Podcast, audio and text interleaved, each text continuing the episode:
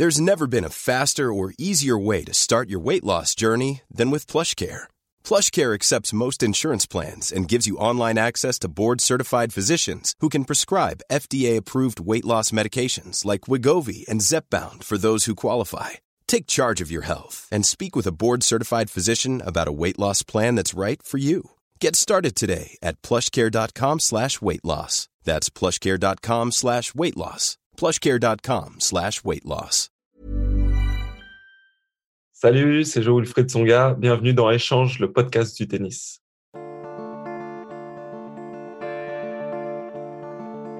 La première fois que je l'ai vu, il devait avoir 11 ans et moi 10. On était de jeunes espoirs, mais il avait déjà quelque chose de différent. Il était là pour être fort. Une immense confiance se dégageait de lui, naturelle. Il est devenu l'un des plus grands joueurs de l'histoire du tennis en France, peut-être juste derrière Yannick Noah. Il est en train d'écrire la fin de sa carrière qu'il nous partage ici sans filtre. Une immense carrière qui n'est pas tout à fait finie. Je m'appelle Antoine Beneteau. Bienvenue dans Échange. Salut Joe, on se voit ou on se tutoie? Euh, bah, Je crois qu'on se tutoie. Hein. Oui, effectivement, on peut se tutoyer parce qu'on se connaît, il faut le dire, depuis l'âge allé de 11-12 ans. Euh, et puis, nous avons fait partie du même Pôle France à Poitiers. On a fait quelques classes ensemble. Et déjà, à l'époque, il y a quelque chose qui marquait. Je sentais déjà une énorme détermination chez toi, quelque chose que personne n'avait dans notre groupe à part toi. Est-ce que toi, tu te souviens d'avoir cela en plus déjà à cette époque? Alors moi, je me rappelle euh, pas spécialement avoir, euh, avoir ça plus que les autres. Euh, alors c'est vrai que euh, si j'étais rentré euh, là-bas, c'est parce que j'avais vraiment l'envie de devenir un joueur professionnel de, tennis. En tout cas, ça m'attirait beaucoup. ensuite, c'est vrai que bah, ma motivation, je ne sais pas d'où je la, la, tiens réellement. J'imagine qu'il doit y avoir plusieurs facteurs.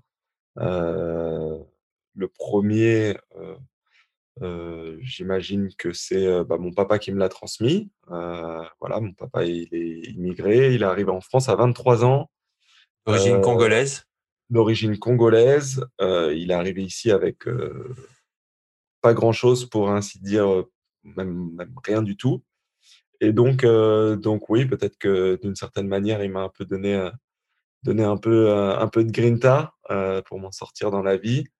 Et puis, euh, et puis voilà. Et le reste, c'est vrai que j'ai du mal à voir où est-ce que j'aurais pu euh, aller attraper cette motivation, étant donné que j'ai eu une enfance, on va dire, assez, assez cool, plutôt dorée, dans un, dans un petit village dans la Sarthe, où j'avais plein de copains, où je m'amusais bien et où il faisait bon vivre. Donc, donc, donc ouais c'est un peu une énigme pour moi des parents profs, enseignants, euh, ton père professeur de physique-chimie et euh, ta maman enseignante, je crois? Oui, tout à fait. Ma maman enseignante. Alors, ma maman était euh, brigade exactement, c'est-à-dire qu'elle était enseignante au départ, mais elle, elle faisait des, des, remplacements dans tout, dans tout le département. mon papa était, lui, professeur de, de physique-chimie. Et donc, c'est vrai que je viens d'un milieu d'enseignants où finalement bah, le, le, partage est, le partage est, est important. Et, je pense que bah, j'en ai gardé un peu aussi des traces bah, de, cette, de cette éducation. Comment Joe, l'enfant Joe Wilfried, est venu au tennis? Alors, il est venu au tennis tout simplement pour pas trop s'embêter. En fait, je jouais plutôt au football. Euh, j'avais mon oncle à l'époque qui, euh, qui vivait à la maison et puis qui me qui m'amenait au foot. J'adorais ça. Et quand les entraînements de football euh, bah, étaient annulés, ça pouvait arriver parce que pas assez de joueurs ou parce que voilà l'entraîneur malade ou, ou occupé. Bah, j'allais au tennis avec mon papa qui était initiateur, qui avait passé un petit diplôme pour, pour arrondir ses fins de mois quand il était un peu plus jeune. Et mon papa qui a été seconde série, qui a été classé 15 et qui, qui donnait des petits cours donc dans les villages bah, dans les villages de, de, quoi de, 200, 200 personnes et puis, bah voilà, c'était hyper sympa. Il y, avait, il y avait tout le village qui, qui venait autour d'un petit terrain de tennis qui était souvent voilà, un peu esselé dans, dans, le village. Et, et, voilà, je prenais part à ça. Et au début, je tapais contre le mur, il me mettait contre le mur. Et puis quand il a vu que bah, je savais un peu renvoyer la balle, il m'intégrait un peu dans ses cours. Et pour avoir fait quelques matchs de foot avec toi ou contre toi, tu as gardé quelques beaux restes? Oui, bah c'est vrai que j'ai toujours. Enfin, je sais pas si j'ai gardé des beaux restes. Je crois que j'en ai, j'en ai beaucoup moins des restes. Il reste même plus rien, je crois. mais euh, mais c'est vrai que bah, je me suis bien régalé avec le football. J'adore ça. J'adore jouer. Euh, c'est pas que je sois un grand fan et que je regarde tout et que je suis tous les résultats, mais, euh, mais j'adore jouer par contre. Et euh, c'est vrai que depuis tout petit, euh, ça a été un peu une frustration de devoir bah, finalement choisir un sport et puis, et puis pas pouvoir se développer dans un autre. quand on était à Poitiers, justement, ensemble, on avait l'habitude quand même de, souvent jouer au football entre nous. Mais quand même, les entraîneurs nous disaient OK, vous pouvez jouer un petit peu là. On nous donnait vraiment des plages, quoi. On n'avait pas le droit d'en faire plus. voilà, parce qu'il fallait surtout pas qu'on se, qu'on se blesse et, qu'on soit haute pour le tennis. Donc, euh, donc ça a été une petite frustration quand même euh, euh, toute, toutes ces dernières années de ne pas pouvoir trop jouer. Et peut-être que le jour où j'arrêterai de jouer au tennis, je m'inscrirai dans un club de village pour juste me, voilà, me faire un petit kiff. Cette double culture, l'origine congolaise de ton père, ta maman française qui vient de la Sarthe, en quoi elle a été importante? Est-ce qu'elle a joué un rôle dans ton éducation, dans ton développement? Alors, un rôle dans mon éducation, ça c'est certain. C'est certain, parce que j'ai quand même grandi euh, euh, finalement euh, avec les deux cultures. mon papa avait beaucoup d'amis congolais qui avaient fait plus ou moins le même voyage que lui. Donc j'ai baigné un peu dans cette culture congolaise, dans, dans, dans, sa musique, dans sa, dans sa gastronomie dans sa dans son éducation aussi, parce que mon papa avait euh, justement, euh, lui, reçu une éducation congolaise. Donc, euh, bah, ce que j'ai reçu aussi, c'est en partie une éducation congolaise. Et, Comment tu la décrirais? C'est dur? Elle n'est pas toujours tendre. elle n'est pas toujours tendre. Elle est assez bienveillante, mais elle est assez juste. Assez juste. Assez juste. C'est-à-dire que tant que tu tant que es sur les rails, tout va bien. Et quand il n'y es plus, bah, il t'aime beaucoup, mais, mais tu vas mourir. donc, euh, donc voilà, non, non, mais euh, enfin, j'exagère un petit peu. Euh, voilà, mais c'est vrai que mon papa était assez juste et, et quand même assez strict, faut être honnête. Voilà, alors ma maman l'était, l'était tout autant, hein, mais, mais différemment. voilà, après, comment ça s'exprime comme ça de but en blanc, j'aimerais bien te dire plein de choses parce que voilà mais, mais ouais, ouais, ouais c'est complètement différent. Pour te donner un petit exemple qui n'est qu'un petit exemple, c'est que bon, en Afrique, on aime bien manger avec les doigts. On dit toujours que mmh ça a beaucoup plus de saveur avec les mains qu'avec une fourchette. Euh, la musique, euh, c'est vrai que quand il y a de la musique, euh, encore plus en, en, Afrique, voilà, c'est pas une honte que d'aller danser, que de s'exprimer, que d'être capable de, voilà, de, de, de, de, de s'exprimer tout simplement. Euh, voilà, il y aurait, il y aurait plein d'autres choses à raconter, euh, de, de positifs comme de négatifs. Hein. Il y a aussi euh, des choses qui étaient, qui étaient peut-être moins bien, voilà, mais mais il faudrait prendre, faudrait prendre un peu plus de temps pour. Tes parents enseignants, ils voient le jeune Joe qui a envie de jouer au tennis. C'est pas difficile pour eux de laisser leur fils vraiment se consacrer à sa passion, même s'il est très fort? Alors, ça n'a pas été très dur pour mon papa parce que lui, il était venu euh, ici en, Europe euh, pour, euh, pour au départ faire ses études. Il, devait passer un doctorat en, physique-chimie et aussi pour jouer au handball. Ouais, ancien joueur de hand, exact. Voilà, ancien joueur de hand. il avait été élu meilleur joueur d'Afrique centrale de handball parce qu'à l'époque au Congo, c'était le, le, sport principal, le handball. Ok.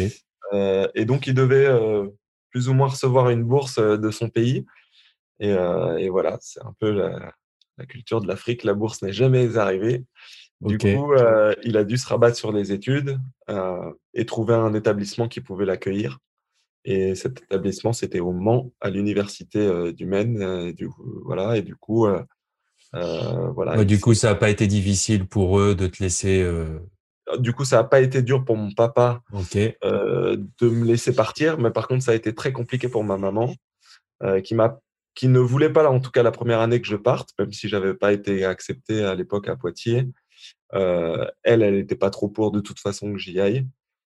En revanche, la deuxième année, bah, moi, j'avais vraiment fait le souhait de, pouvoir partir. Quand j'avais 13 ans, j'avais fait le souhait vraiment de, de partir. Et puis, euh, et puis euh, ma maman s'est pliée à ça. Et ça a été difficile, mais, mais finalement, je crois qu'elle elle regrette pas. Et puis, en plus, tu as assez vite bien joué. J'ai le souvenir, voilà, tu as très vite gagné en équipe, euh, la Copa del Sol, championnat du monde par équipe, avec euh, des joueurs comme Jean-Baptiste Robin, comme Cyril Mokayesh, comme Richard Gasquet. Il y avait Mathieu Moncourt à l'époque dans l'équipe ou pas? Alors euh, au tout début non, mais enfin oui. Après, après c'est parti. Jouait très très bien aussi. Exactement. Et puis, tu arrives aussi euh, dans la catégorie junior où pareil, tu joues très bien. Tu remportes notamment l'US Open euh, junior. Tu finis l'année deuxième mondiale derrière Marcos Bagdatis. Tu arrives sur le circuit Future et Challenger et en fait, tu connais assez vite les blessures. Euh, D'ailleurs, je crois qu'au passage, tu m'avais mis une fessée au Futur de la Roche-sur-Yon. Euh, toi, tu t'en souviens pas, tu as, fait d'autres matchs depuis, mais moi, voilà. mais je crois que c'était soit avant, soit après avoir joué Idichala. Tu vois je me rappelle très bien. T'inquiète pas. Euh, mais non, en euh, fait, c'est que faut, faut, faut, que tu me remémores les choses. Ouais, bien sûr. C'est mon rôle. Mais, mais d'abord, j'ai besoin que tu me remémores. Toi, tu, j'ai le souvenir que tu connaissais assez vite les blessures. C'était quoi ces blessures et comment tu les vivais? Mais déjà, c'était quoi ces blessures? Alors, euh, ben, quand je suis arrivé sur le circuit pro, alors jusqu'au jusqu'au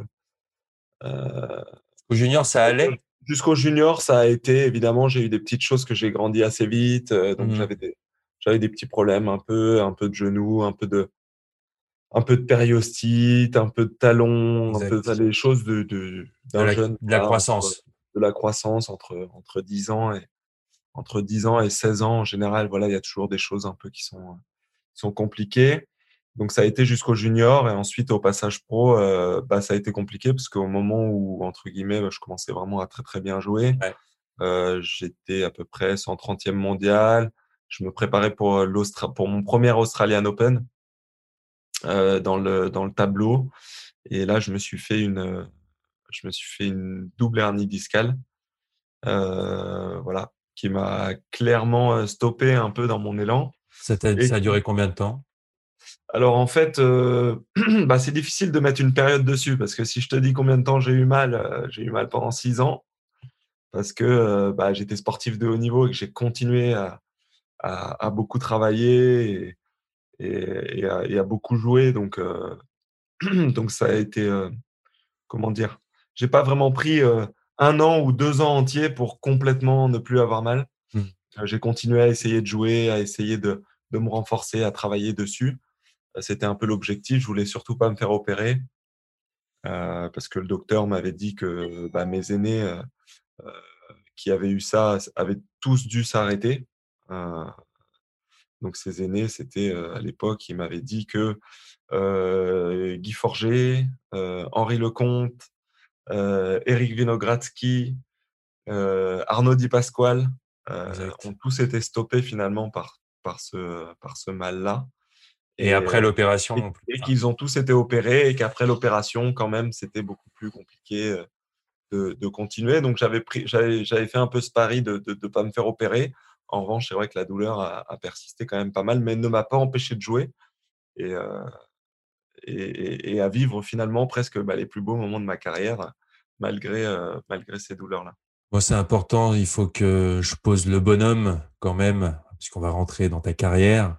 Cinquième mondial au mieux, finaliste à l'Australian Open, deux fois demi-finaliste à Roland Garros, deux fois demi-finaliste à Wimbledon, trois fois quart de finaliste à l'US Open, finaliste au Masters, vainqueur de deux Masters 1000, médaillé d'argent aux Jeux Olympiques de Londres, double, où j'ai eu l'immense chance de vivre ce moment à l'intérieur avec vous. 18 titres en tout, ce qui fait de toi le bien sûr, il y a le grand chelem de Yannick, mais ça fait de toi le deuxième plus grand joueur de l'histoire de l'Européenne en France.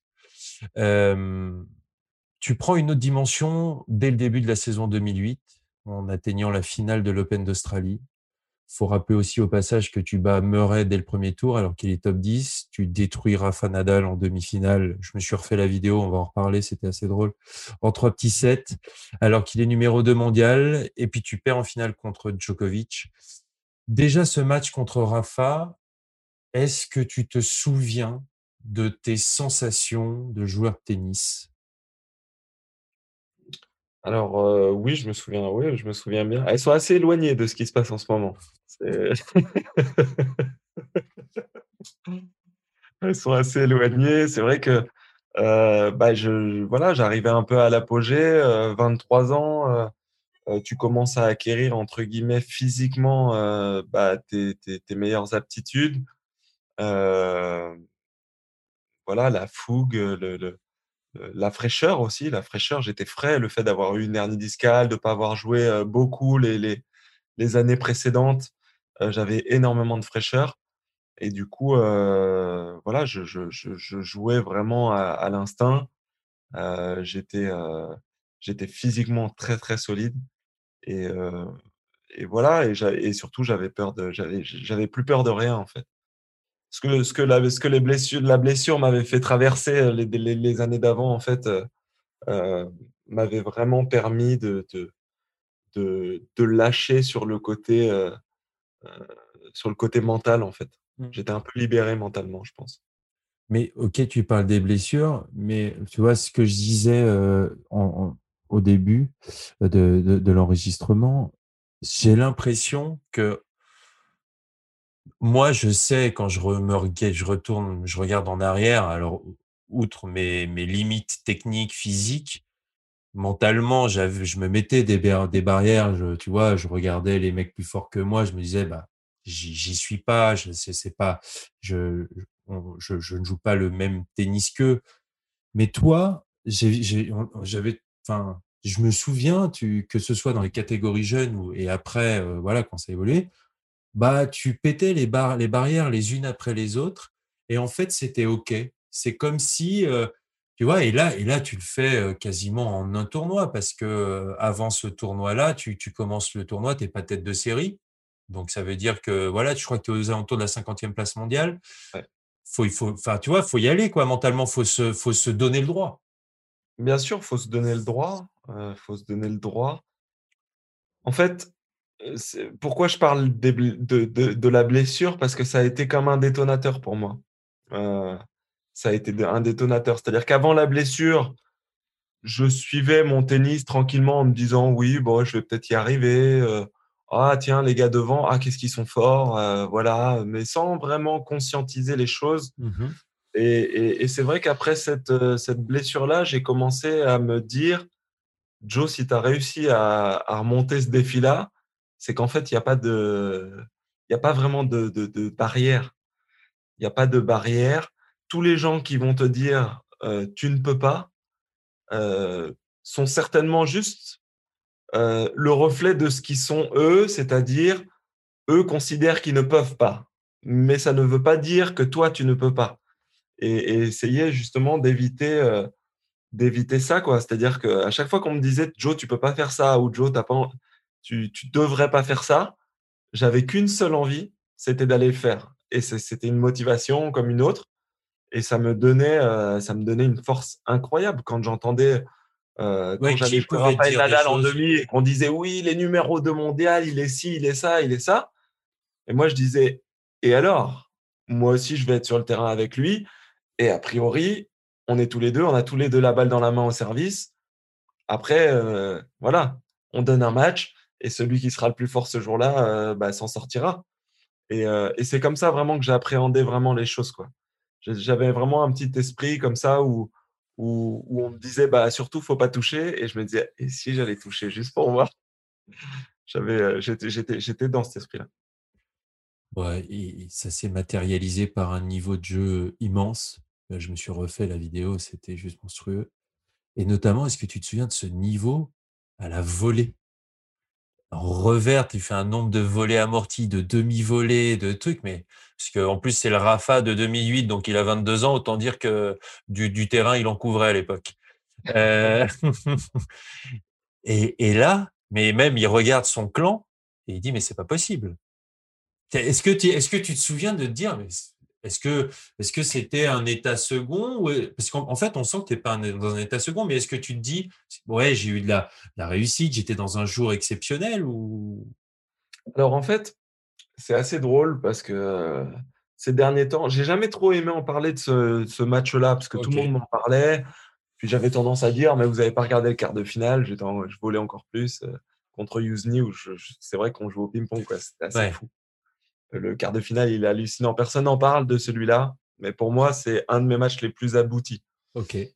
Euh, parce qu'il y avait de l'enjeu, parce que c'était pas Raphaël Nadal, donc oui. Euh, voilà. Mais euh, mais c'est marrant parce que j'en ai j'en ai j'en ai pas mal parlé de ce match parce qu'en fait j'ai fait les choses, mais sans être capable de les répéter. C'est-à-dire que ce match-là, on pourrait considérer que j'ai eu de la réussite, oui, et en même temps, les choses, je les ai faites. Tu peux pas avoir de la réussite sur une demi-volée 15 fois. Tu vois ce que je veux dire? Exactement, parce que je parle de 30, 40 volées là. voilà, on a tout, voilà, on a tout joué au casino. Ça n'arrive pas que tu gagnes à tous les coups 15 fois de suite. sans, ça n'arrive pas.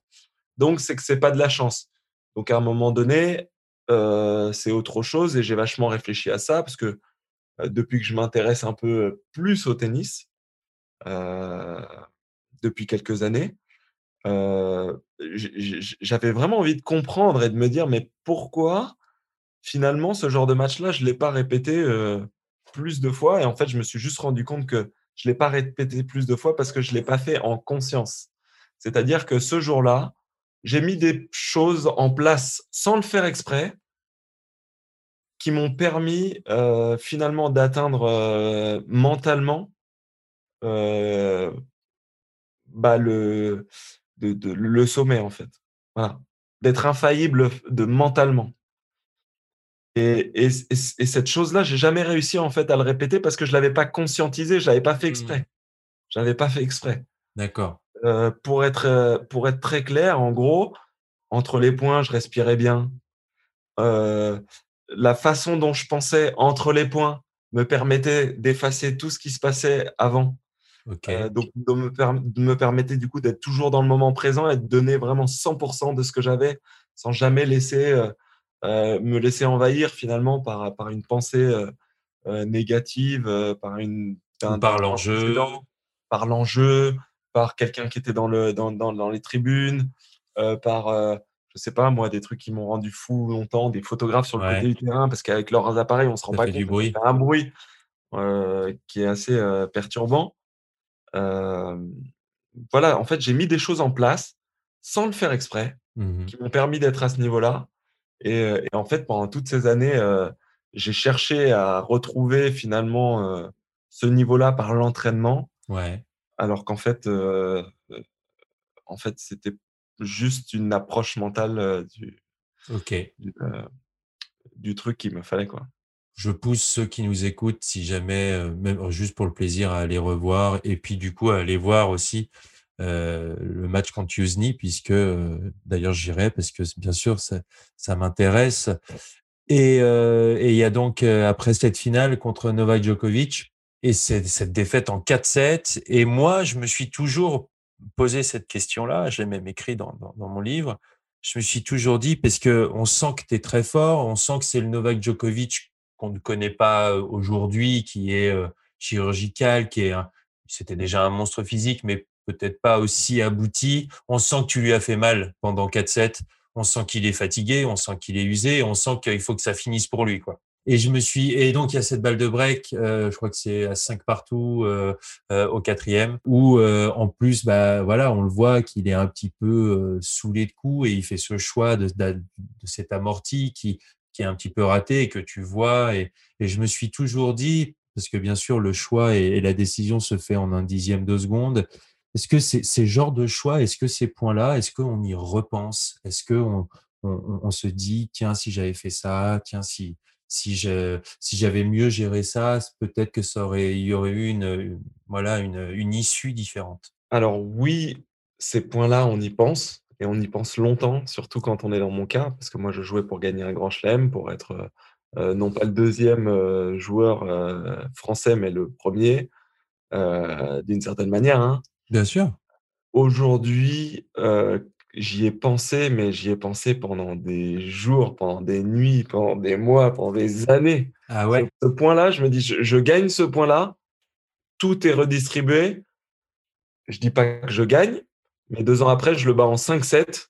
Exact. Et il, est cuit au cinquième. Et je C'était en quart, ouais. Ouais. Et, et, surtout, après ce match-là, je l'ai battu euh, quatre ou cinq fois de suite, hein, Djokovic. Dans, dans des finales, dans des trucs, dans des grands matchs aussi. Donc, je me dis que ce point-là est le point de ma carrière, entre guillemets. Et, ce point-là, évidemment, qui m'a hanté. Et avec le recul, c'est vrai que ça fait que quelques années, justement, quand j'ai commencé vraiment à m'intéresser à tout ça, euh, à essayer de vraiment prendre du recul sur les choses, parce que c'était des trucs, franchement, des fois, je me réveillais la nuit, je me disais, c'est quand même incroyable, qu'est-ce que j'aurais pu faire de mieux que ça, finalement, parce que je peux mieux la jouer, je peux faire plein de choses, mais au final, en fait, ce qu'il faut surtout pas, c'est s'arrêter à ce point-là, en fait. Mmh. En fait, si je perds, c'est pas ce point-là, mais c'est plutôt tous ceux qui, qui, ont, qui ont eu lieu avant, qui m'ont amené finalement à ce point-là. Et bon, ce point-là, j'ai fait ce que j'ai pu sur le moment. Euh, il n'y a même pas d'explication. C'est-à-dire que j'étais là, euh, j'ai décidé de, de jouer. Euh, de jouer croisé. Ou croisé. Il a anticipé croisé, il est resté au milieu, alors qu'il aurait très bien pu dire bah, je, je garde un peu mon, mon côté on, a tendance plutôt à couvrir le long de l'île. Bien sûr. Il est resté au milieu, il, est, il, a giclé sur la balle mmh. comme il fallait, il a fait la volée parfaite. Voilà, je pense que c'est plutôt en fait euh, ce qui m'a amené à ça qui, qui devrait amener à une réflexion plus que ce, que, ce qui s'est passé sur ce mmh. moment sur ce moment-là. Tu as parlé de cette euh, deux ans plus tard de cette victoire contre Djokovic en, en 5-7. En fait, avec le problème avec toi, avec ta carrière, et tu l'as dit, tu as battu Djokovic plein de fois, on pourrait revenir sur plein de moments, mais donc j'ai dû en sélectionner quelques-uns. Mais et bien sûr, j'ai été obligé de, m'arrêter aussi sur euh, cette victoire en 5-7 contre Jeff Federer 2011, quart de finale, après avoir été mené de 7-0, ce qui reste là une prouesse exceptionnelle puisque c'est la première fois que Federer perdait un match en Grand Chelem en menant de 7-0. Pareil, j'ai revu les images de ce match et, on ressent cette même chose. Tu es mené de 7-0, et on sent que dans ton regard, tout est encore possible alors que tu es mené de 7-0 sur le center court de Wimbledon contre le maître. Comment c'est possible? Alors ça, en fait, c'est la magie du grand chelem. Faut savoir que le, tennis, il y, a, deux sports dans le tennis. Il y a les matchs en 2-7 gagnants et il y a les matchs en 3-7 gagnants. Et euh, ma façon d'aborder finalement euh, les matchs en, en, en 3-7 gagnants était complètement différente de celle en 2-7 gagnants. On va dire que celle en 2-7 gagnant, c'est un sprint. Celle de 3-7 gagnant, c'est un 10 000 mètres, euh, c'est un 5 000 mètres. Il y a un peu de tactique. Il ne faut pas non plus euh, voilà, plancher tout le temps. C'est pas dit que tu arrives, arrives, au bout euh, sain et sauf. donc, euh, donc, donc voilà. Et en fait, contre Federer, effectivement, je suis en grand chelem. Je me dis, voilà, je suis à 2-7-0, mais on a joué. On a joué et on a joué dur. J'ai joué peut-être un des meilleurs tennis de ma vie sur gazon. Il est plus fort que moi, ça fait 2-7-0, mais il faut aller en gagner 3 et c'est encore long. C'est encore long parce que euh, voilà, moi je me sens bien physiquement euh, euh, et je sens que bah, mon tennis il passe pas, mais il passe pas parce qu'en face j'ai un Roger Federer qui est parfait, mais que si moi je reste sur ce sur cette même à ce niveau-là et que lui descend un tout petit peu, il y a match. Il y a match. Et il y a eu match. Il y a eu match. Il y a eu match. Il a baissé un tout petit peu d'intensité. Moi, j'ai réussi à tenir ce que j'avais. Et, euh, et, voilà. Et du coup, ça fait, euh, ça fait la différence. Et puis, avec l'excitation euh, de jouer Roger sur le central de Wim, enfin, je veux dire, pour moi, c'est inespéré. Enfin, c'est pas que c'est inespéré, c'est que même dans mes rêves, j'avais pas rêvé de ça. Quoi. Je m'étais dit, bon, tu vois ce que j'ai dit mmh. Je m'étais dit peut-être un jour je jouerai Roger, mais je l'avais pas imaginé sur le central Wimbledon. La Royal Box, le truc, tu, tu, rentres avec lui là dans le, dans le couloir, tu vois. Enfin, je veux dire, c'est des moments fabuleux. Hein. C'est des moments fabuleux. Et puis, euh, bah, du, coup, du coup, avec l'excitation, puis le, le, le fait que j'avais rien à perdre aussi. Mmh Voilà, ça, ça a donné ça. Et puis, euh, puis c'est vrai que c'était euh, c'était une émotion euh, assez particulière. Justement, parle-nous là de cette, de cette antichambre du Center Court avec, ce avant de rentrer contre Roger Federer, cette moquette au sol, cette citation au-dessus. Qu'est-ce qu'on se dit? Bah, c'est vrai que ça fait bizarre. euh, j'ai, comment dire, j'ai jamais été vraiment élevé dans le protocole ou dans ce genre de choses. Et, là, c'est très protocolaire. Euh, on a un garde euh, à l'entrée du vestiaire. Il y a les, les, personnes qui sont censées venir nous chercher pour aller sur le terrain, qui sont en costume, cravate, bien apprêtés, Mmh euh, qui nous montrent le chemin avec le bras. Par ici, messieurs. Et, euh, et voilà, et puis il y a tout ce chemin, effectivement, dans les, dans, dans, dans les couloirs du, central qui sont, euh, qui sont chargés d'histoire. Euh, très classe d'ailleurs, hein, euh, voilà, euh, Wimbledon, quoi. Ouais, des photos, des trophées dans des dans des vitrines. Exactement, des trophées dans des vitrines, euh, voilà, une photo de la reine, ce genre de choses. euh, voilà, tu...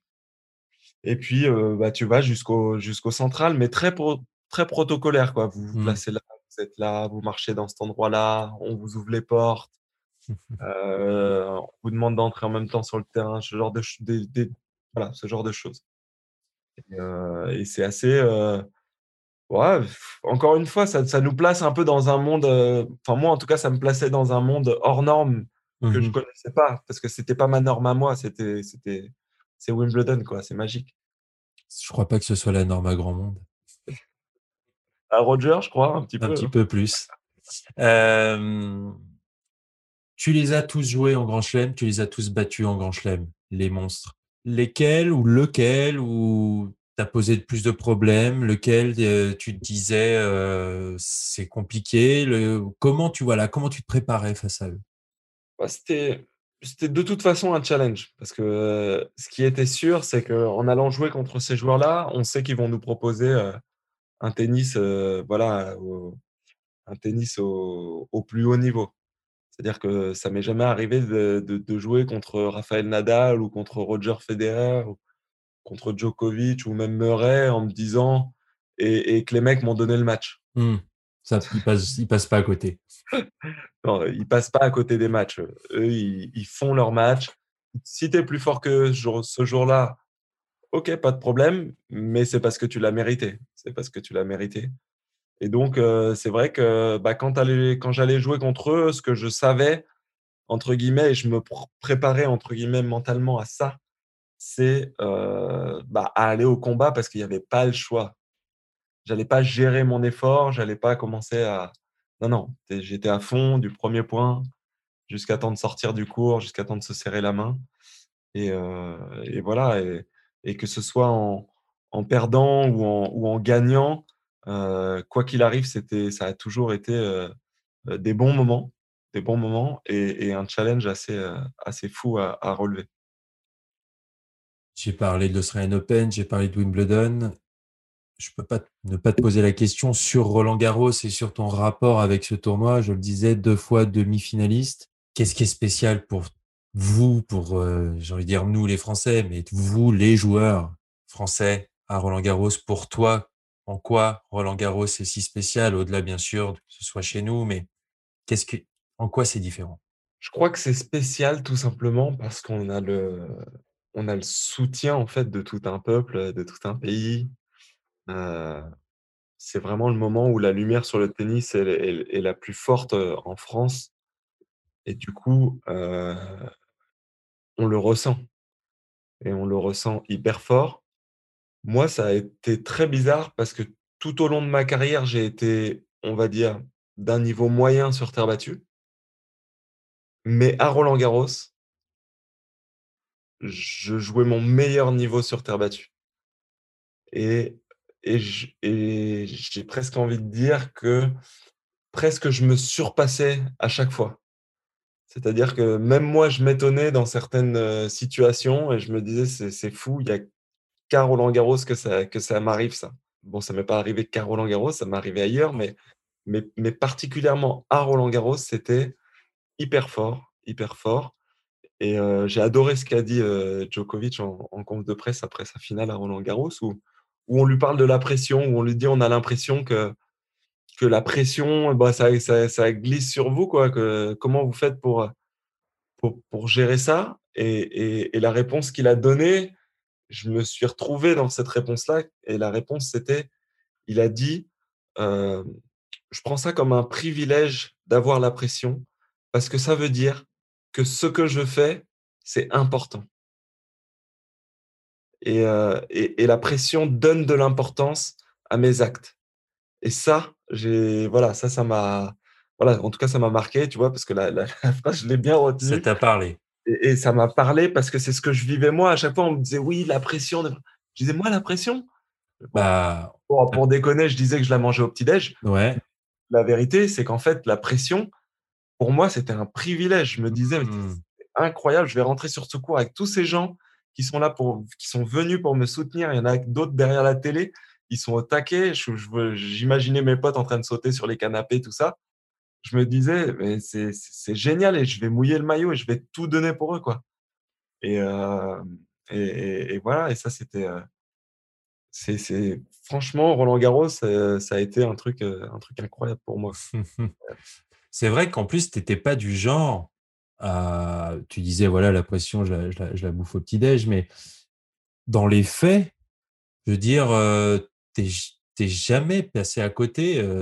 Enfin, c'était, étais plutôt quelqu'un qui aimait jouer avec le public, qui aimait les, les grandes ambiances. Tu as très bien joué à, à, Bercy, au Royal, au Rolex Paris Masters. C'est quelque chose que tu aimes. Oui, c'est quelque chose que j'aime. Et en fait, on va dire c'est l'essence même de mon, de mon, de mon sport. C'est-à-dire que j'ai,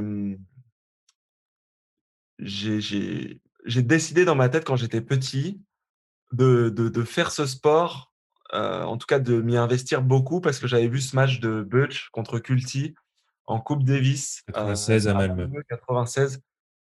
Et en fait, je rentrais du foot J'arrive à la maison, il y a mes parents devant la télé, je me dis tiens, qu'est-ce qu'ils regardent? Je vais regarder le tennis. Je dis ah ouais, tiens, je vais regarder le tennis. Je regarde jamais parce que finalement, à la télé, quand on était petit, euh, à part euh, les demi-finales et la finale de Bercy, un peu, enfin Roland Garros ouais, il y avait et un peu Davis, il n'y avait rien d'autre. Donc on voyait pas beaucoup de tennis. Euh, les autres grands chelems, je les voyais pas, c'était la nuit. Enfin, je veux dire, voilà. Donc, pour moi, ça a été un, déclic quand j'ai vu cette ambiance, quand j'ai ressenti, tu sais, le, le petit mal de ventre qu'on a tous quand on supporte un pote, quand on supporte une équipe. Quand j'ai vécu ça, quand j'ai vu l'ambiance qu'il y avait, le, justement cette pression, là, ce, ce stress qu'il y a entre les points, pendant les points, voilà, ça m'a bouleversé en fait. Ça m'a bouleversé et donc c'est vrai que bah, toute ma carrière et j'ai beaucoup de parler de plaisir et de trucs comme ça, mais parce qu'en fait, je recherchais ce truc-là. quoi. C'était vraiment euh, euh, me retrouver dans une ambiance comme ça. Euh, bah, c'était une décharge pour moi d'adrénaline incroyable et, et c'est ce qui va me manquer le plus et c'est ce qui me manque le plus aujourd'hui quand, quand je joue bah, avec, ce, avec ce Covid. Mmh. Donc merci Arnaud Butch. Donc merci Arnaud Butch. merci Arnaud Butch parce que franchement, bon, pas que lui. Hein. Je pense qu'il faut remercier toute l'équipe. Euh, euh, je pense Yannick aussi qui a fait un boulot, qui a dû faire un boulot énorme derrière pour que les gars soient dans, cette, dans cet état-là, tu vois, parce qu'il y avait quand même une osmose dans, dans l'équipe. On, on sentait bien, donc c'était voilà, c'était top. La transition est toute faite avec, avec la Coupe Davis et tu n'as pas été épargné, encore une fois, parce que bah, il y a la finale en 2010 où tu dois déclarer forfait pour blessure mmh en Serbie. Moment horrible. Moment horrible. Horrible, euh, bah, horrible. horrible 2014, la finale à Lille, euh, donc euh, face à la Suisse, ok, plus forte, mais autre moment horrible pour toi parce que tu te fais mal au bras? Horrible. En plus, il y, avait, y avait une gestion médiatique, voilà, un petit peu chaotique à l'époque. On va pas se, on va pas se cacher. Et puis 2017, enfin le Graal. Comment tu as vécu ces deux moments terribles 2010-2014, puisqu'en plus, regarde, tu, viens de le dire, déclic, rêve d'enfant, tu vois la Coupe Davis en 96, donc quelque part, c'est peut-être l'aboutissement de ton rêve et tu peux pas y participer. Non, mais c'est clair que je me projetais là-dessus et je faisais plus que me projeter. C'est-à-dire que je jouais le 1er tour, le 2e tour, le 3e tour, je faisais des simples, je faisais On des doubles. on peut dire que tu t'investissais dans l'équipe de France, ça c'est sûr. On peut dire que j'y passais du temps, que je m'investissais, heu heu, physiquement, moralement. Mmh. Ça a été, heu, la coupe Davis pour moi, c'est un peu heu alors je sais pas à quoi je pourrais comparer ça, mais Et ça a été un peu un chemin de croix pour toi, ça a été compliqué? Ça a été c'est rou je ça a été lourd? C'est je t'aime moi non plus. Ouais. C'est-à-dire qu'en fait, j'aimais ça, j'aimais profondément ça. Je m'étais fait toute une, hem, une vision, une image dans ma tête de de ce que ça pourrait être, de comment ça pourrait se passer dans l'équipe, et finalement, j'ai eu la chance de vivre ces moments-là, des moments que j'avais imaginés dans ma tête où je m'étais dit: «Ça va être incroyable, l'osmose avec mes partenaires, le truc, heu, on va se serrer les coudes, on va on va y aller, on va à la bagarre» et voilà et il y avait tout ce que j'avais pas imaginé. Donc heu, bah tout ce qui est un peu plus négatif et que et qui a été difficile pour moi de de de gérer, Mmh mh. heu, Des petites déceptions? les déceptions, heu heu, les états d'âme, mes propres états d'âme, les états d'âme des uns et des autres. Tout ça qui était qui était qui était franchement, que j'avais pas imaginé en tant que gosse, tu sais? Toi, tu Mmh. vois le truc, c'est magnifique, c'est beau, on est en équipe, on rigole, Bien sûr. mais c'est plus que ça. C'est plus que ça et Et et et autant j'ai vécu des moments extraordinaires qui ont qui ont qui ont mis du soleil sur ma carrière, autant, heu heu, bah, j'ai eu le droit à du tonnerre et de la pluie et et des moments qui qui m'ont marqué et qui me marqueront à vie mais qui m'ont fait grandir en tant qu'homme et et en tant que en tant que personne. Mais qui t'ont fait mal. Mais qui m'ont fait très, très mal. Ah oui, oui. Oui, oui, qui m'ont fait mal, Est-ce que tu peux est-ce que tu te sens de nous parler de nous donner un exemple d'un moment qui qui qui qui qui t'a fait mal? Un moment qui m'a fait mal alors, bah, des sifflets, des sifflets du public. Ça, ça m'a Mmh mh. ça m'a fait très, très mal. Parce que quand on joue au tennis, qu'on donne, donne sa vie à ça, heu, je peux comprendre que les gens se disent: «Bon voilà, c'est des joueurs de tennis, ils gagnent de l'argent, tout va bien». Mais il faut savoir qu'au fond, ce que nous on a, dans le cœur, c'est pas des billets de banque. On vit comme tout un chacun, des des émotions, on a des envies, on vit des bons moments, on vit des grosses déceptions et et voilà. Et pour moi on est des on reste des êtres humains et pour moi c'est vrai que c'était dur d'être jugé comme ça, sans que les gens sachent exactement de quoi il en retourne et que ces gens puissent avoir le spectre entier de de ce qu'on est et de ce qu'on réalise, en fait. Heu et ça, c'est dur, en fait, parce que c'est comme si tu voulais parler, mais que tu es muet. Mmh. Tu aimerais leur expliquer, mais tu peux pas leur expliquer et heu et quand tu te fais siffler, bah, voilà, c'est dur, en fait. bien sûr. C'est juste hyper dur. C'est juste, C'est juste hyper dur. Donc ça, ça m'est arrivé une ou 2 fois. Ça à chaque fois, ça a été un ça a été un un crève-cœur, quoi. Bien sûr. Alors que moi, j'étais à fond et que si j'allais jusqu'aux blessures, c'est justement parce que je me donnais au 3000 quoi, dans dans dans tout ce que je faisais. Et puis donc je le disais 2017, enfin le Graal. 2017, c'est un c'est c'est c'est c'est encore, heu, spécial 2017. Ah et pourquoi en quoi c'est spécial alors? Et 2017, on a gagné. Ce qu'on nous demande dans le sport, heu, je pense que c'est de de de gagner. Mmh mh. On nous demande de gagner aujourd'hui. On nous demande pas de faire joli, on nous demande pas de faire, heu, sympa, on nous demande pas d'être, d'être fair-play ou de faire ci, on nous demande de gagner Mmh mh. Et j'ai pas été comment dire? En tout cas, mon mon mon mon éducation ne m'a pas, heu, comment dire? J'ai pas été élevé dans ce dans ce truc-là de seulement gagner. Oui, il fallait Gagner avec gagner, la manière. mais il fallait gagner avec la manière et et surtout avec l'état d'esprit. OK. Avec un état d'esprit, heu, voilà, avec un avec un bon état d'esprit Mmh mh. et et ce que j'ai vécu en 2017, c'est, je pense, la plus grande leçon de ma vie. Voilà, j'ai beaucoup appris de beaucoup de choses dans ma carrière. Le tennis, a vraiment été une école pour moi. Mais là, ce que j'ai appris en 2017, c'était voilà, c'était c'était assez incroyable. En fait, on a gagné mais c'était pas bien. OK. C'est-à-dire?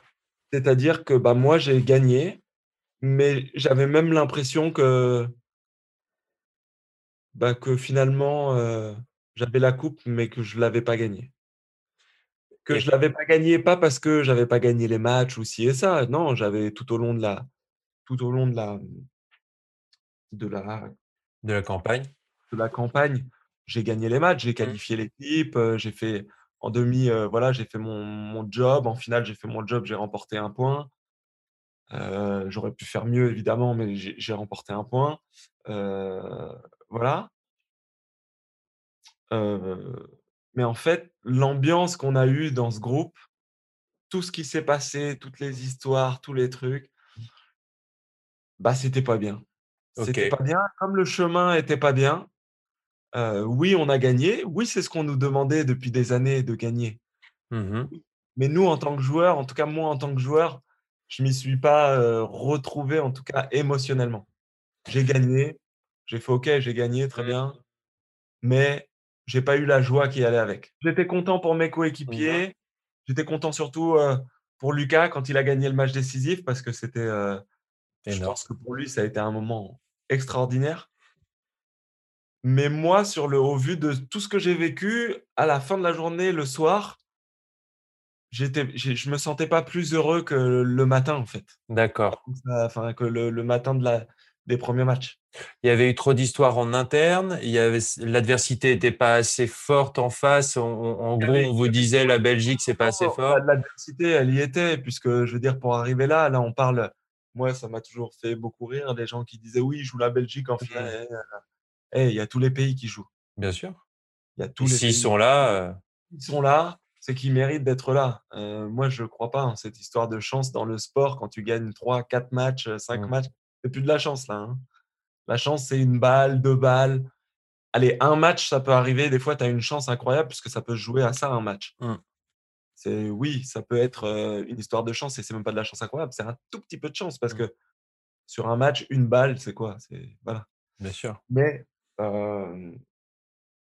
mais voilà et moi aujourd'hui, heu Oui, donc on disait donc c'est pas l'adversité, mais donc des histoires internes? les médias s'y étaient mis, c'est-à-dire en gros, bah, heu, la Belgique, heu, est-ce que c'est enfin voilà, ils sont ils sont pas très bons, les Français vont gagner. Donc ils faisaient déjà des pronostics à l'avance. En interne, nous, entre entre les joueurs, c'était pas si mal, mais c'est vrai qu'il y avait beaucoup de concurrence entre, bah, ceux qui allaient jouer le simple, Mmh ceux mh. qui allaient jouer le double. Bien sûr. C'était pas clair. Heu, tout le monde était un peu là. Il y avait plus de joueurs qu'il y avait de de place dans l'équipe, heu, pour jouer cette finale, heu, finalement. Alors on dit: «Tout le monde l'a gagnée», oui, mais en même temps, tout le monde n'a pas joué donc Puis ceux qui la gagnent vraiment, c'est ceux qui sont sur le terrain ou dans l'équipe. Ex exactement, exactement et et donc et donc finalement, voilà, je je il y avait il y avait beaucoup trop d'état d'âme dans tout ça, quoi.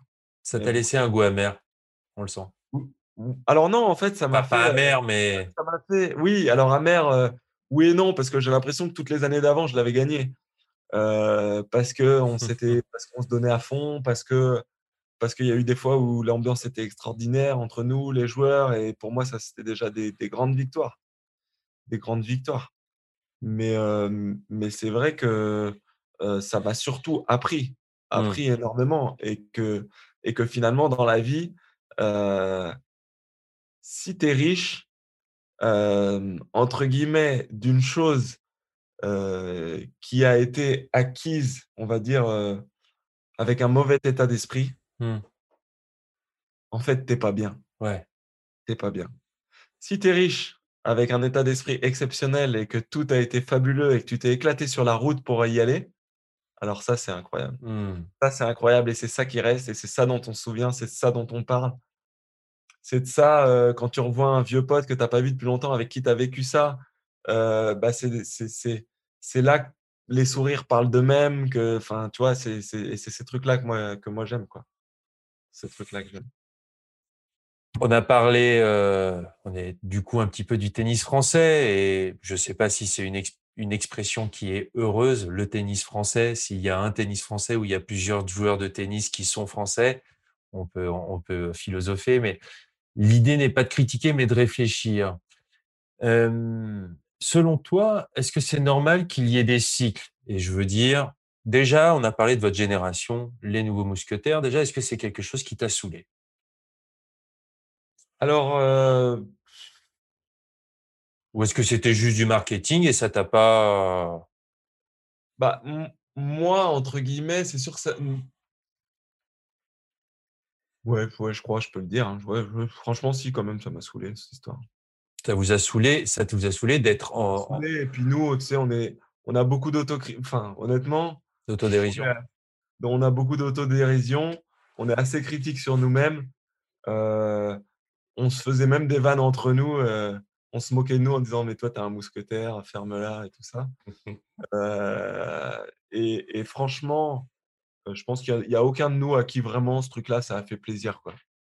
déjà parce que on considérait qu'on avait qu'on devait en faire un peu plus pour être considéré comme des mousquetaires. Mmh euh, parce que les mousquetaires, voilà, on peut considérer que c'était ceux qui ont gagné les grands chelems de l'époque. Mmh voilà, voilà. Et puis et puis voilà, nous, on était sur la route, entre guillemets, de notre histoire. On était en train d'écrire notre histoire. On n'avait pas spécialement à l'histoire de quelqu'un d'autre.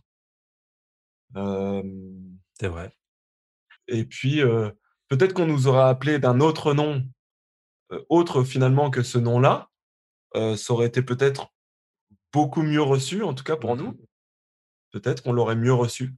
Et mieux c'est vrai que voilà, après, on a tous fait des choix. Après, il y a eu des choix médiatiques. Mmh euh, mais, mais, tu sais, on était jeunes, on ne comprenait pas tout. Nous, tu as des agents qui te disent Venez, on fait, euh, je sais pas, un petit reportage où on vous appelle les mousquetaires et tout. Ouais, bien sûr. Ouais, super.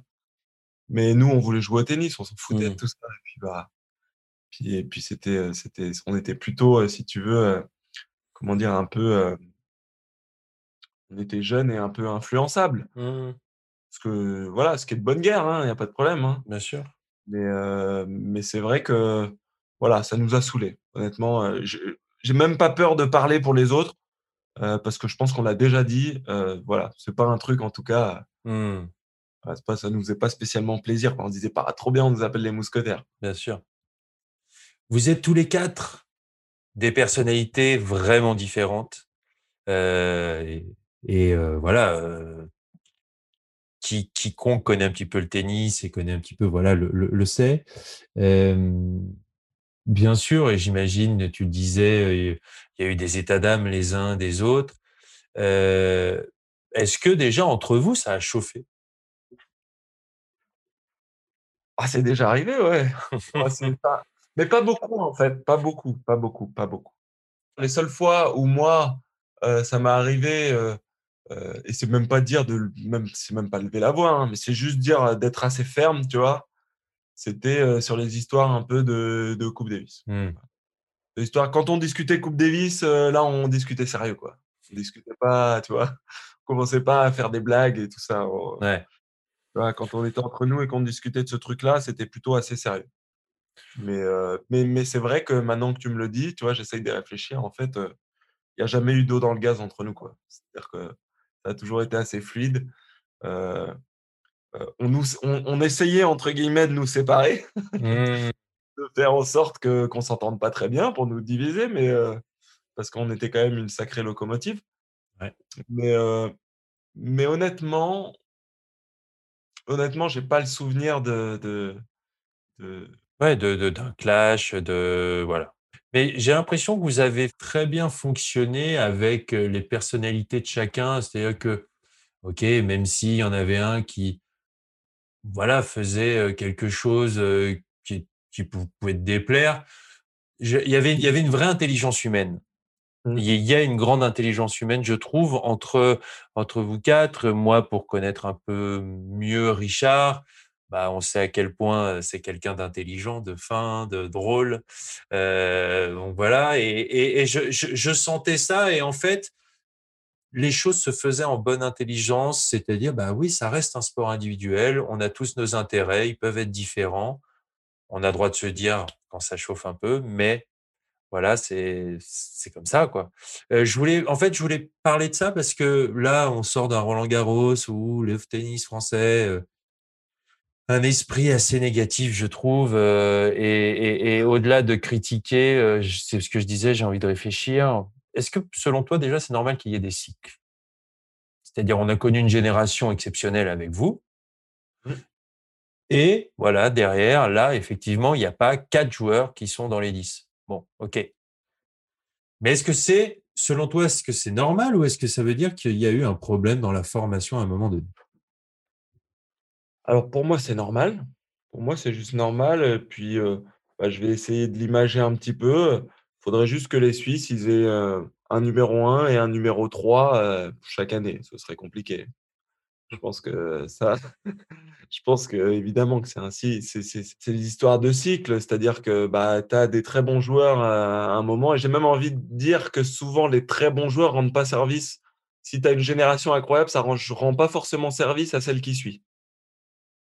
Parce que la marche est haute, la Parce qu'on va te comparer? parce que les matchs la marche est très haute, on te compare, on passe les gens encore plus, heu, enfin bon, encore plus, je sais pas si c'est encore plus, mais en tout cas, heu, en France, on aime bien, voilà, dire: «Ah mais tu fais pas aussi bien que Yannick Noah. Ah mais vous ferez pas aussi bien que, les soi-disant mousquetaires. Ah mais» joke, heu, mmh ah bon. Voilà donc donc donc déjà, on part avec des petits handicaps dans la tête, tranquille. Voilà.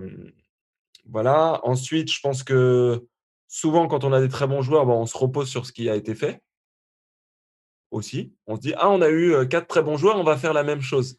Mais la réalité dans le sport de haut niveau, c'est que quand tu fais la même chose que ce que tu faisais hier, a priori, tu vas baisser. C'est-à-dire que les autres vont te passer devant parce qu'eux, ils innovent, eux, ils sont Mmh. devant.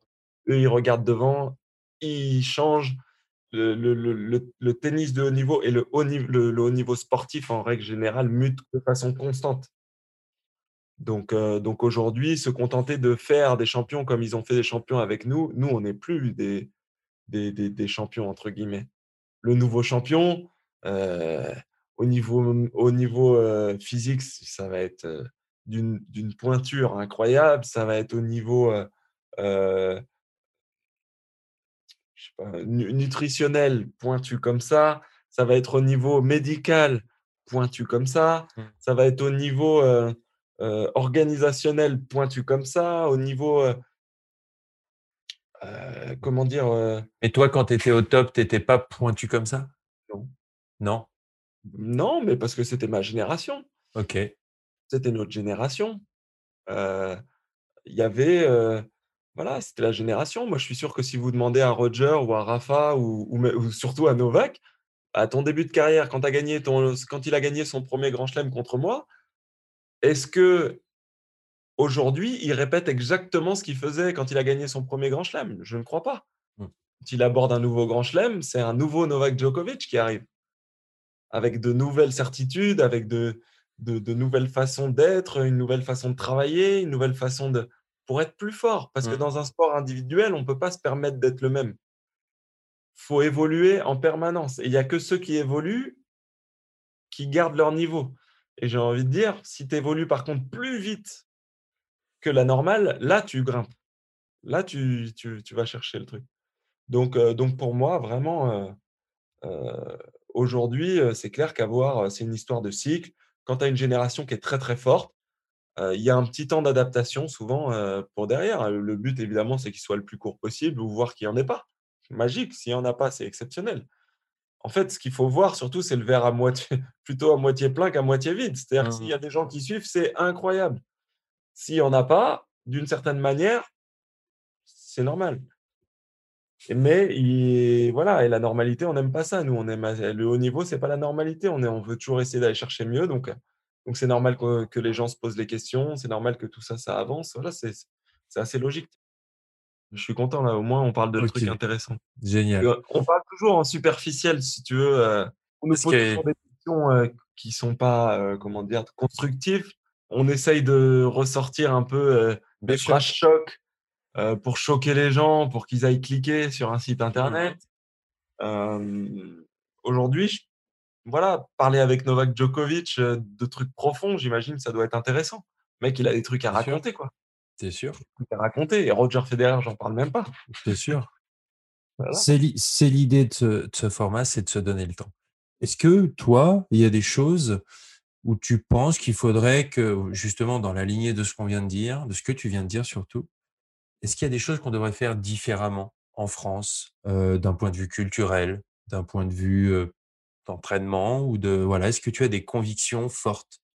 Moi, je pense que revenir, euh, et j'en parle beaucoup en ce moment, je sais, je suis chiant avec ce truc-là, et j'ai ce mot-là à la bouche, c'est revenir à de la bienveillance.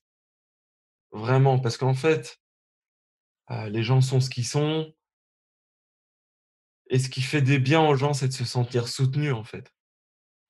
Je crois que tous nos jeunes, euh, tous nos enseignants, tous les gens, ce qui, ce dont ils ont besoin, en fait, c'est quoi? C'est de la bienveillance, c'est de se Mmh. sentir soutenu, de sentir que euh, il y a des gens qui sont prêts à, voilà, à aider euh, autour d'eux, euh, qui sont prêts à donner du temps, de l'énergie. Je pense que euh, se réunir, euh, opposer ses idées, mais avec bienveillance.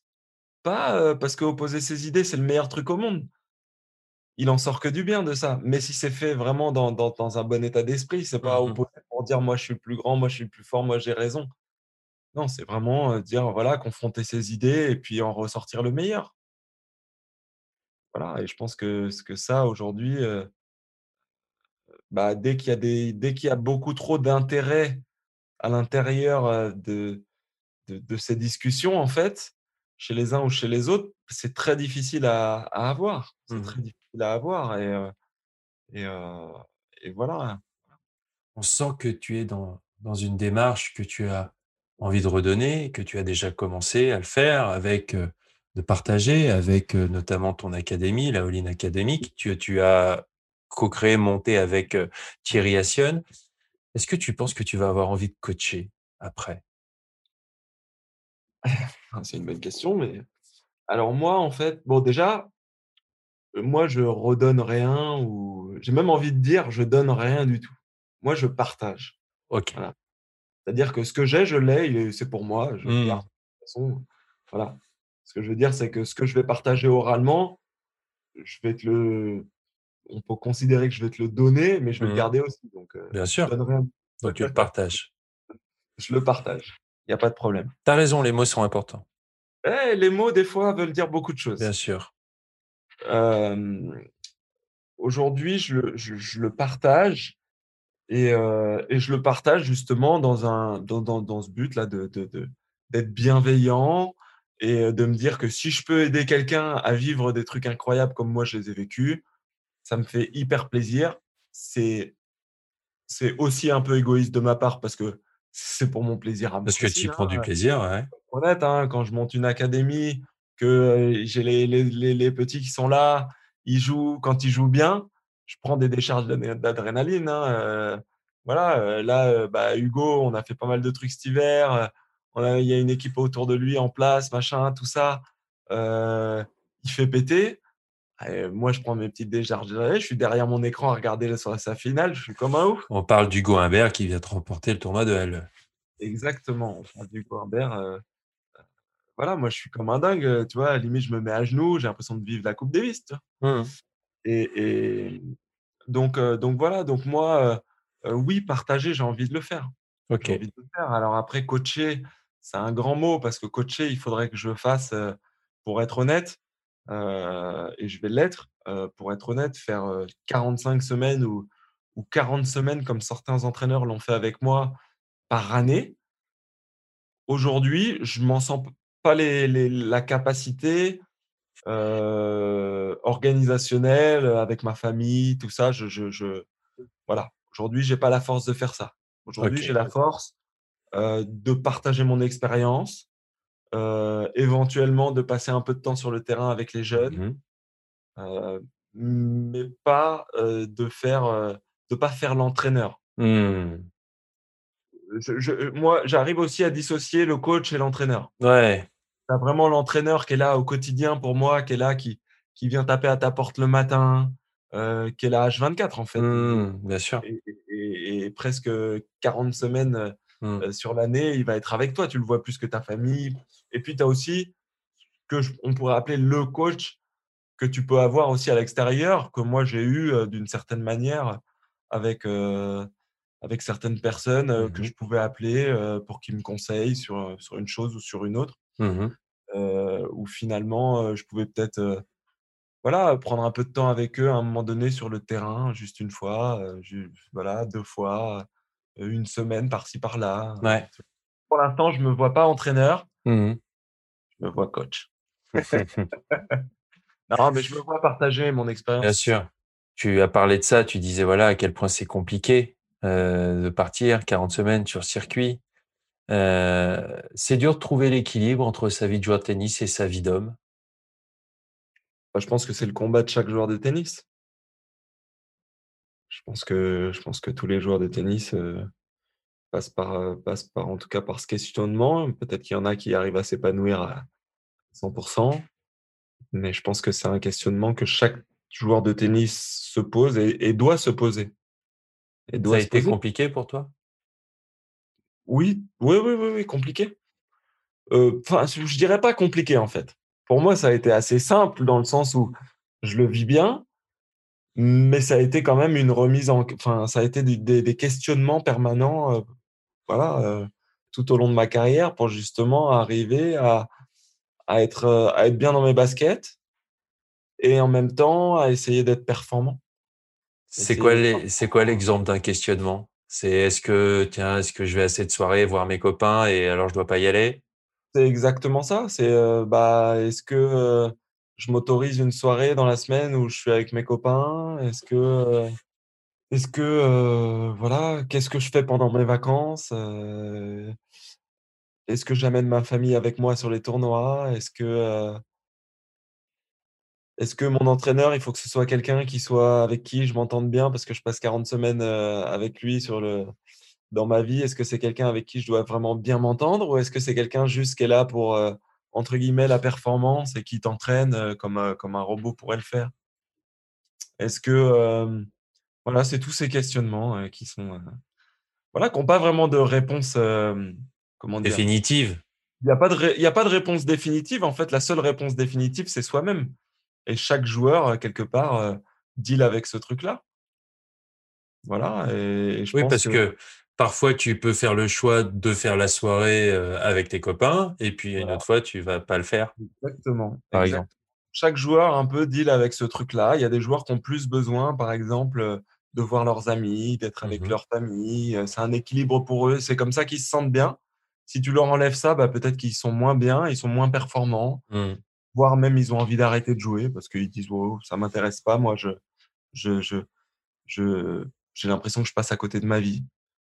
Donc donc voilà et moi ces questionnements là, oui, je les ai eus clairement et et, voilà, mais j'ai je, me sens bien donc,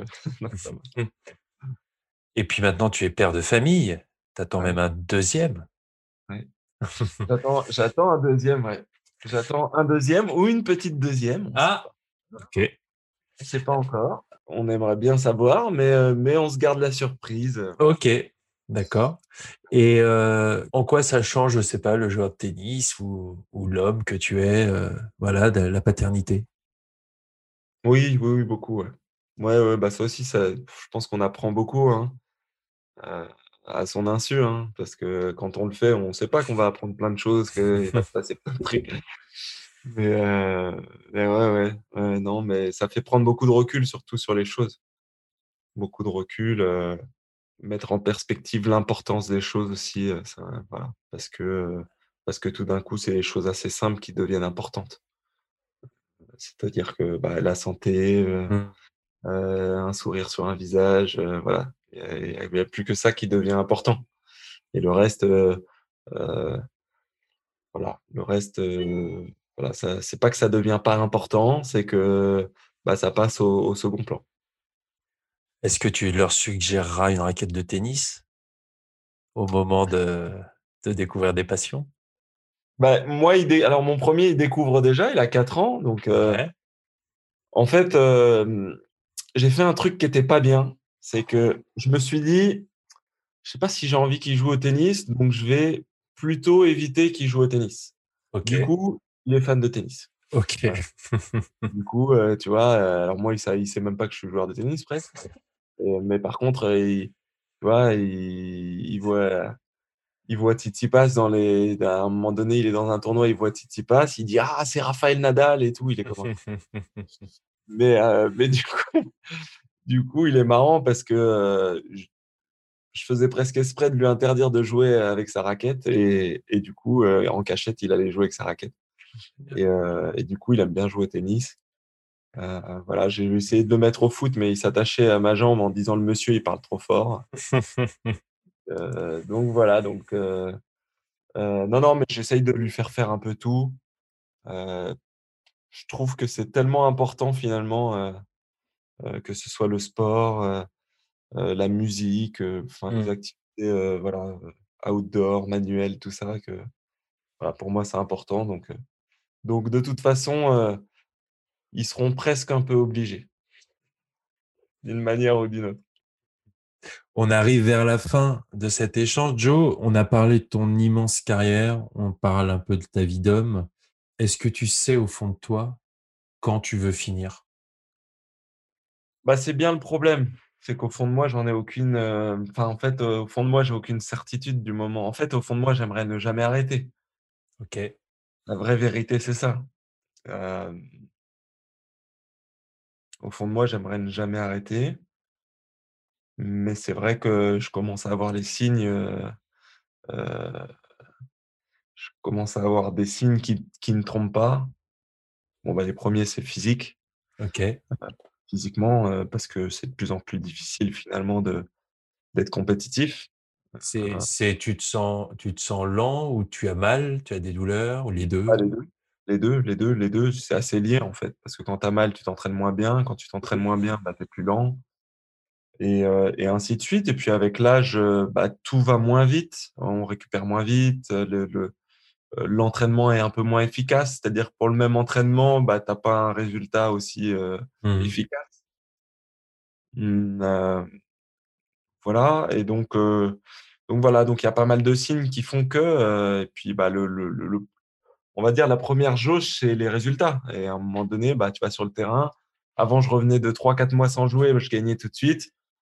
Heu, bah, là, je gagne pas depuis un moment donc heu, bah, voilà, tout ça, c'est des petits signes qui font que, bah, ça me dirige tranquillement, entre guillemets, vers, ça va me forcer à un moment donné à prendre une décision. Alors c'est une décision que j'avais pas envie de prendre, strictement, c'est-à-dire de me dire du jour au lendemain: «Bon, bah, heu, la semaine Mmh. prochaine, j'arrête».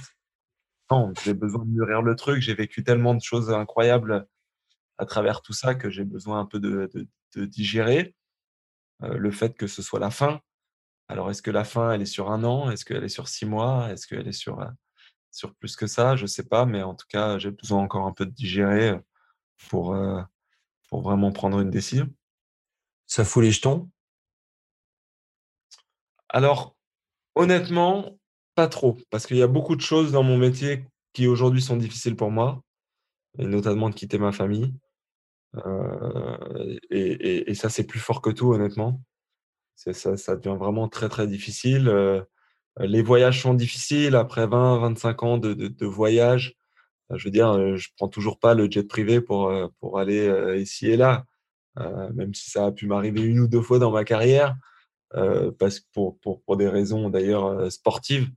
Heu, voilà, aujourd'hui, aujourd'hui, je je voyage encore dans des conditions entre guillemets Voilà, que je s que je que je supporte plus trop. Qui sont, bah, voilà, tu tu fais tes valises, heu, 2 fois par semaine, heu tu sais jamais ce que tu vas faire demain, tu peux rien prévoir. Voilà, alors, je me plains pas de de de tout ce que j'ai fait dans ma carrière, c'était génial, mais je commence à arriver à un âge où je me dis: «Voilà, j'ai le droit aussi un peu de voilà, de de de profiter et puis de faire les choses un peu différemment». Eh ben, merci beaucoup, Joe, pour euh, ce beau moment. Ouais, c'était sympa. On se refait ça quand tu veux, heu, bah, pas forcément sur un podcast, mais, heu, autour d'un Autour d'un verre, d'un café, d'un n'importe quoi. Avec plaisir. On a enregistré ce- cet épisode juste avant Wimbledon, donc gros merde pour Wimbledon. Euh, voilà, tu nous as, on en a parlé dans, dans l'épisode, tu nous as fait rêver là-bas et on espère, vraiment, vraiment, on espère que c'est pas fini et que ça va être reprendre dès, dès cette édition-là, vraiment. Merci Antoine. Merci Joe et, euh, et puis à très bientôt. À bientôt.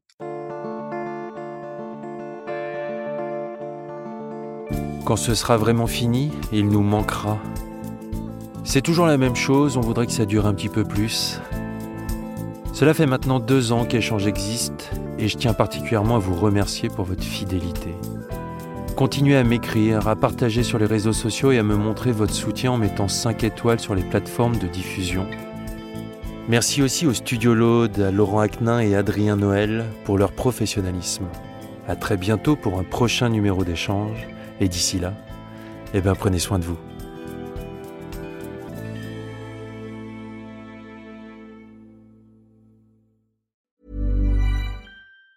Planning for your next trip? Elevate your travel style with Quince. Quince has all the jet setting essentials you'll want for your next getaway, like European linen, premium luggage options, buttery soft Italian leather bags, and so much more. And it's all priced at 50 to 80% less than similar brands. Plus, Quince only works with factories that use safe and ethical manufacturing practices. Pack your bags with high-quality essentials you'll be wearing for vacations to come with Quince. Go to quince.com slash trip for free shipping and 365-day returns.